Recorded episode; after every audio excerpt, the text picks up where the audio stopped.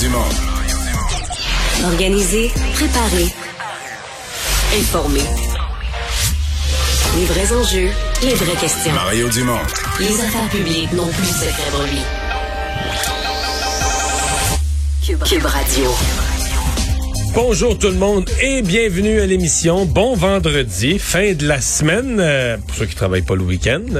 Euh, merci d'être là. Bonjour Vincent. Salut Mario. Et après le désespoir du match du Canadien hier, tout à coup aujourd'hui, une nouvelle qui fait renaître l'espoir. Euh, oui, Carey Price sera à Montréal lundi, c'est ce que Dominique Ducharme a confirmé.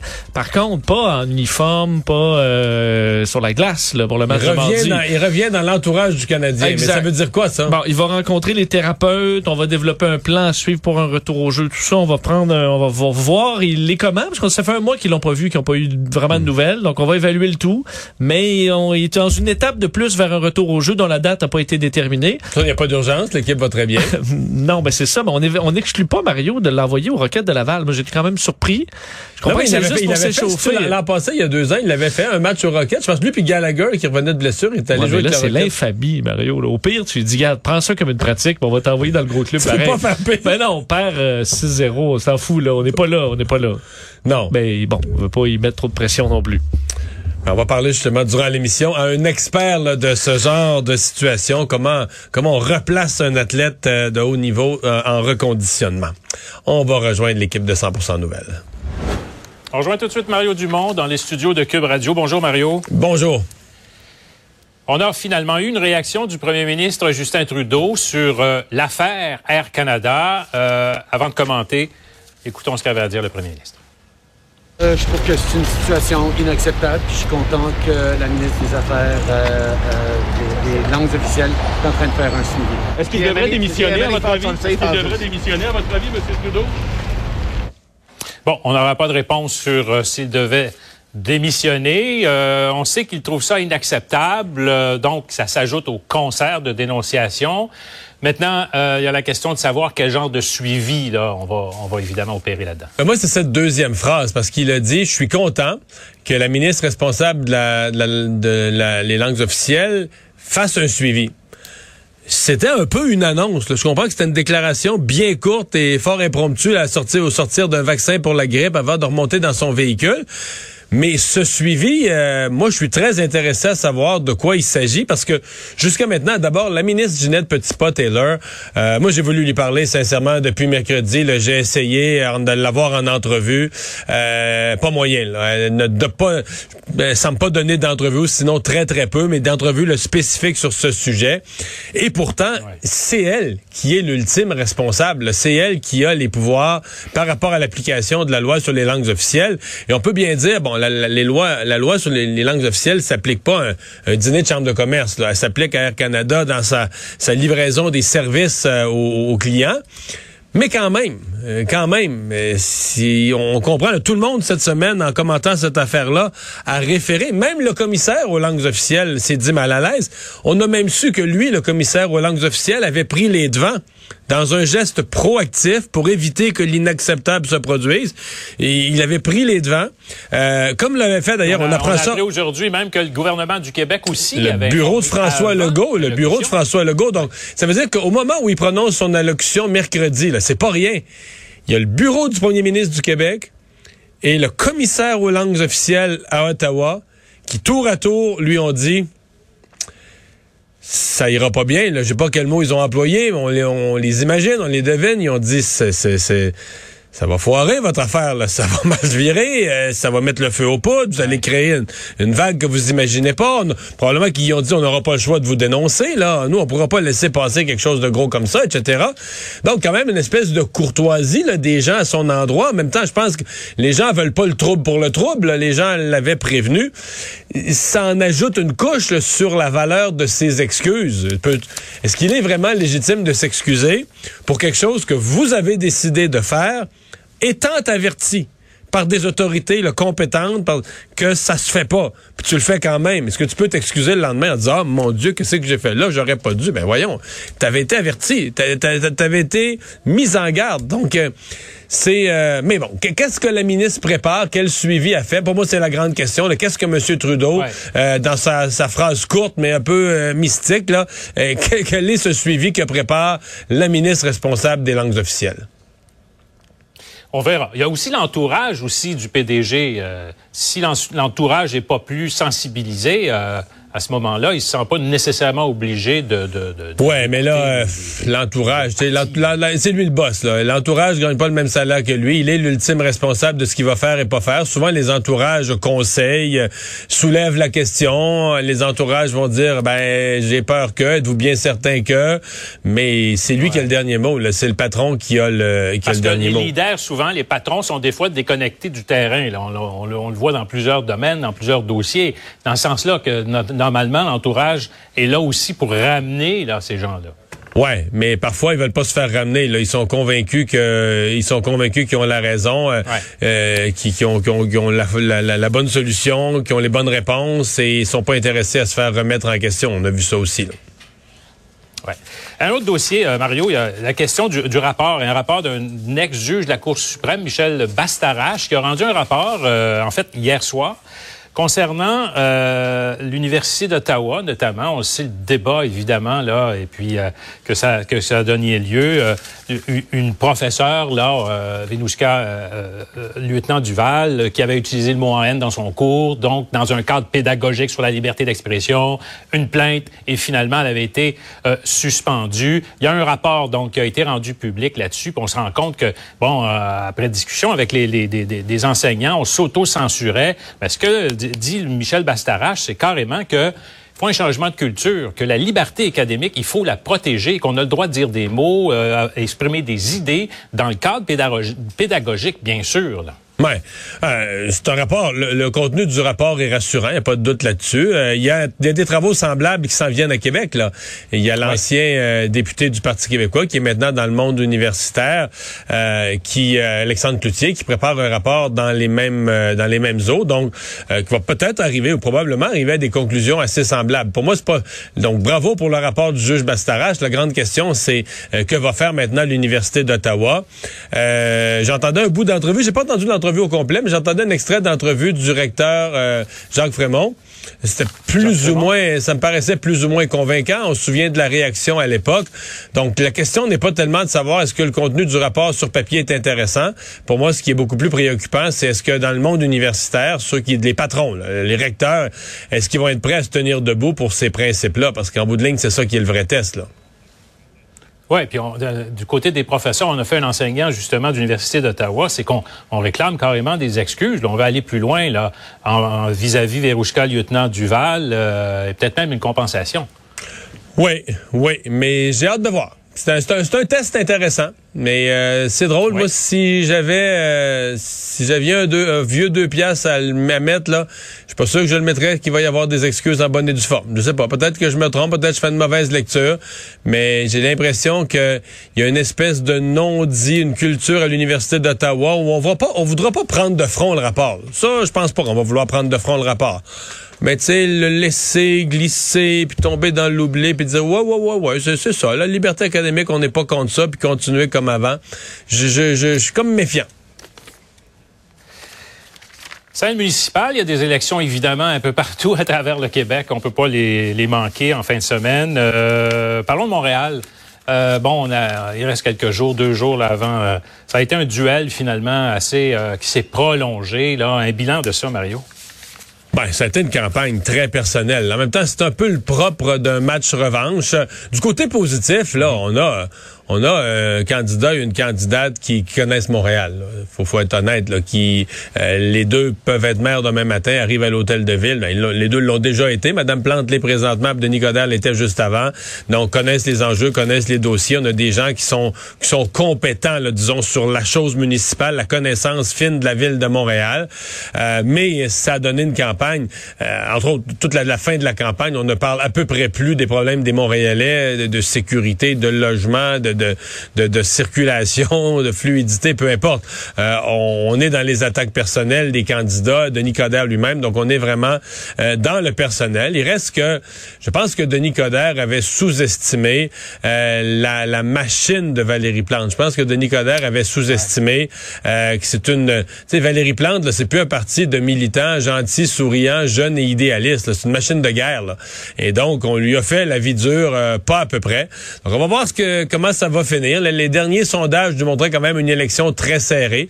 Alors, est-ce que euh, le fait que les gens connaissent Denis Coderre depuis longtemps, ça va lui permettre de sortir son vote malgré la dernière semaine de campagne difficile? Ou est-ce qu'au contraire, cette campagne-là va avoir fait s'effondrer ses appuis? Là, on va le savoir dimanche soir. Ce qui est intéressant, Sylvain, c'est que à Montréal, on a ce match revanche. Donc, deux candidats qui ont été la, la mairesse et l'ancien maire. Alors que quand on descend, deuxième plus grosse ville du Québec, qui est, Québec, troisième plus grosse ville du Québec, Laval, quatrième plus grosse ville du Québec, Gatineau, cinquième plus grosse ville du Québec, Longueuil. Dans toutes les villes que je viens de nommer, il n'y a personne qui se représente. Dans les quatre villes plus grosses suivantes, le maire Labaume se représente pas.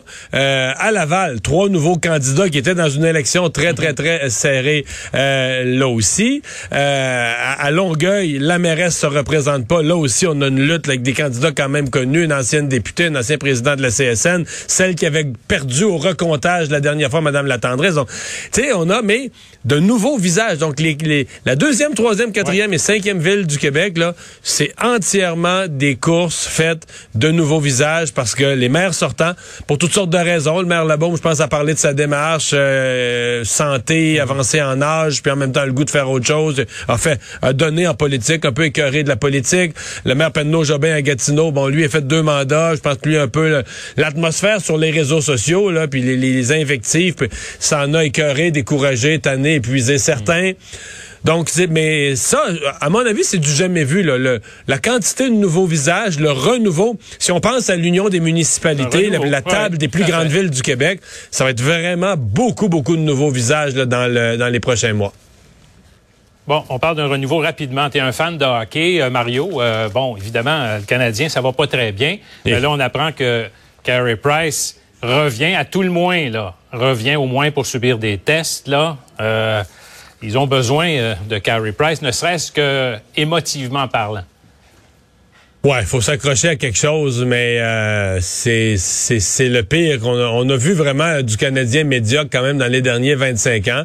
Mais là, cette année, on voit le pire du pire. Puis à un certain point, mettons hier, on c'est même pas vraiment l'effort ils ont l'air de travailler, mais sont juste déclassés. Quand, tu contre une équipe comme les contre les Highlanders, hier j'ai regardé tout le match, une équipe bien structurée, qui joue en équipe, disciplinée, qui a un plan de match.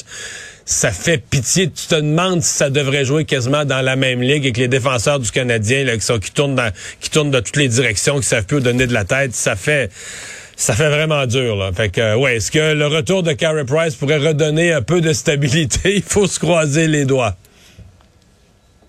Merci, Mario. Bonne fin de semaine. Salut.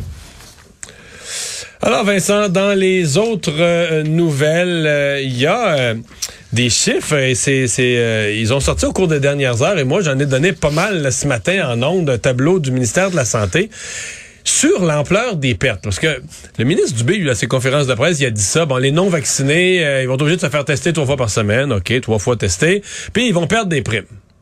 Je sais pas si toi t'es comme moi, moi des primes, honnêtement, j'ai jamais fait le calcul, je me disais ils vont perdre.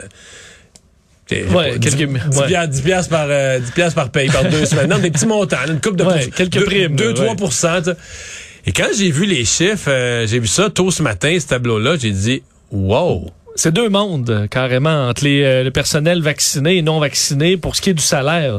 Au point où on se dit euh, il y a des gens non vaccinés là-dedans qui vont peut-être flancher, ou pour les gens vaccinés qui avaient des frustrations vers leurs collègues qui allaient finalement demeurer en poste, ben il y a une frustration de moins à dire ben regarde on on n'est pas payé le même montant. On gagne plus, on, gagne plus le même salaire. Loin de là, parce que effectivement, les chiffres dévoilés par euh, le ministère de la Santé et des Services sociaux, qui a fait une compilation, donner quelques exemples un peu, c'est frappant. Là. Si on commence par les préposés aux bénéficiaires, euh, qui gagnent, je vais arrondir tous les chiffres, là, à peu près 25 dollars de l'heure, euh, ce qui donne en gros 46 000 par année.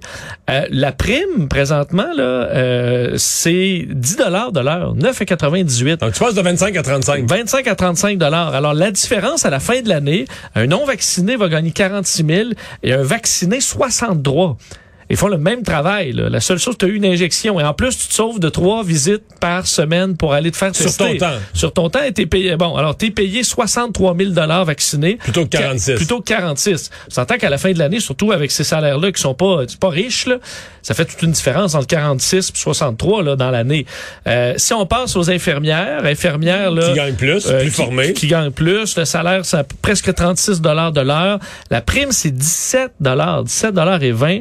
Alors, la différence à la fin de l'année, une vaccinée va gagner 100 000 ou 101 000 et une non vaccinée 70. Donc là, euh, c'est deux mondes, là, deux salaires complètement différents. De l'heure, ça fait deux combien? trains de vie. l'heure, tu passes de 36 à 50, 53. n'est plus. Euh, ex- ouais, à peu, exact, à peu près 54 doll- dollars. Et euh, pour ce qui est des infirmières cliniciennes, ben là, euh, là c'est 41 dollars et demi de l'heure, auquel on ajoute presque 20, on ajoute euh, presque 18 dollars de l'heure. Alors on est en gros à pas loin de 60 dollars de l'heure. Et euh, le total, donc pour une infirmière clinicienne vaccinée en ce moment, parce que la grande majorité gagne 112 000 euh, et pas vaccinée, tu tombes à 80. Tu sais, le train de vie est pas le même entre euh, 46 et 63, entre 70 et 100, puis entre 80 et 112. Donc, tu parles d'une décision qui commence Donc, à avoir de lourdes conséquences sur la famille, les voyages, les vacances? Parce que je repasse le peu le, le, le, le ruban de ce que je disais hier, là, le tape de ce que je disais hier. Puis je disais peut-être qu'il y en a qui vont changer d'idée parce qu'il y a des gens qui aiment pas se faire bousculer dans la vie ou se faire oubli- être obligés d'une chose. Là, ils sont plus obligés. C'est correct, t'es pas vacciné, puis personne t'en parle. Là, au 15 novembre, il y a rien, tout est fini. Fait que là, c'est juste à ton petit train-train quotidien. Faut peut-être te faire tester trois fois dans la semaine. Faut t'arriver plus de bonne heure à la job ou passer faire un détour pour aller te faire tester. Auquel on ajoute qu'à un moment donné, tu vas finir par y penser. À un moment donné, il va rester juste ça. Là.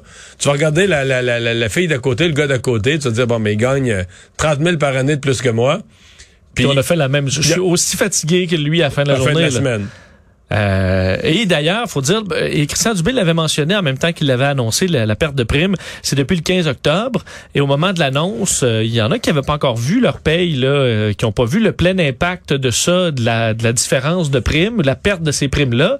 Il y en a qui, le gagnaient, là, le 100 000, le 112 000 depuis un certain temps, qui leur tombe à 80. Euh, ça commence à faire à coûter assez cher pour la conviction que les vaccins sont pas bons, alors que tout ton entourage te Tout le dit monde que est c'est vacciné. bon, euh, que tout le monde est vacciné, euh, les médecins que tu côtoies disent ben non, c'est un très bon vaccin. donc il faut vraiment vouloir en ce moment pour ne pas être vacciné dans le milieu de la santé. Les policiers de Montréal qui ont été appelés sur une scène dramatique durant la, la nuit passée. Et on en sait un peu plus à cette heure-ci. Ouais, c'est une histoire toujours en développement, mais tout porte à croire qu'il s'agit d'un meurtre suivi d'un suicide sur le plateau Mont-Royal à Montréal ce matin, en fait dans la nuit là. Euh, et euh, s'agirait pour ce qui est d'une des deux personnes, du fils du propriétaire de la boulangerie Fairmont Bagel qu'on connaît qu'on connaît bien à Montréal et même à l'extérieur de Montréal. Euh, donc lui C'est est la, la place de bagel. euh, tout à fait. J'allais dire au Québec, à Montréal, quasiment au monde, là, parce que les bagels, c'est très montréalais. sont tout à fait connus de par le monde. Euh, donc, ce- cet homme-là, euh, Daniel Schlafman, et une femme qui est encore non identifiée, euh, qui ont euh, donc été retrouvés tôt ce matin, je dis dans la nuit, là, parce qu'on parle de vers euh, 3h15 du matin, où un employé du Fairmount euh, Bagel s'est rendu dans le logement euh, pour vérifier l'état de l'homme. Alors, est-ce qu'on s'inquiétait à ce moment-là? On n'a pas cette information. Ben, Il aurait ouvert la porte euh, et aurait euh, aperçu un corps, puis aurait refermé la porte serait retourné au, euh, au Fairmont Bagel et une autre personne serait retournée et là aurait appelé le 911. Quand même un scénario un peu particulier là sur euh, euh, sur le, le- le- bon le déclenchement de cet appel 911. Euh, et euh, bon les policiers se sont présentés et là on trouve un premier corps et en fouillant, en parcourant l'endroit, on a fait la découverte d'une deuxième victime, les deux qui présentaient des blessures mortelles causées par une arme blanche.